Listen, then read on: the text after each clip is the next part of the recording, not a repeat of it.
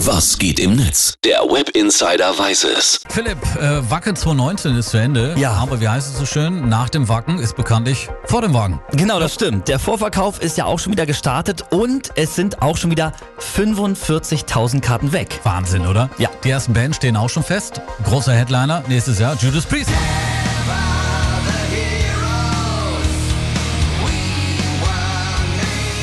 Ja, mega.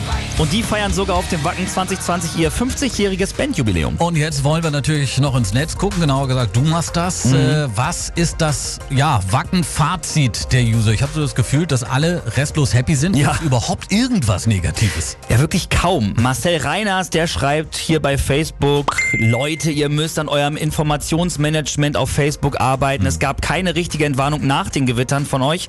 Theoretisch würde ich seit Donnerstag im Auto sitzen und warten.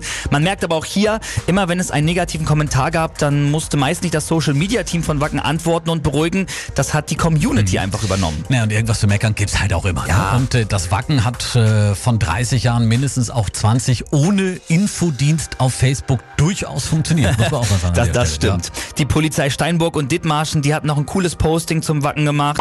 Frage, was zeichnet mindestens zwei Wacken-Fans aus? Antwort, absolute Ehrlichkeit. Erklärung, sie, über, sie übergaben uns zwei Geldbörsen samt Inhalt. Das Besondere, die Geldsäckchen enthielten 350 bzw. 810 Euro. Boah, das nenne ich mal schwer in Ordnung, oder? Ja, Ja. es gibt aber auch einige kritische Worte von den Machern des Wackens in Richtung Fans. Auf Twitter wurde nämlich ja mehrere Fotos wie zum Beispiel dieses hier gepostet.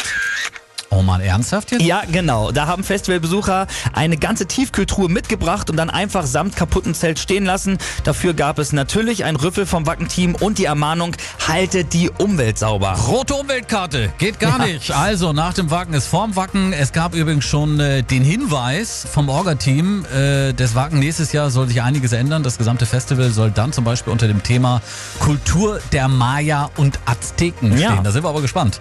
Wir ziehen Fazit, Strich drunter, Wacken 2019, sind wir mit durch. Jo. Vielen Dank Philipp für den Blick ins World Wide Web. Gerne.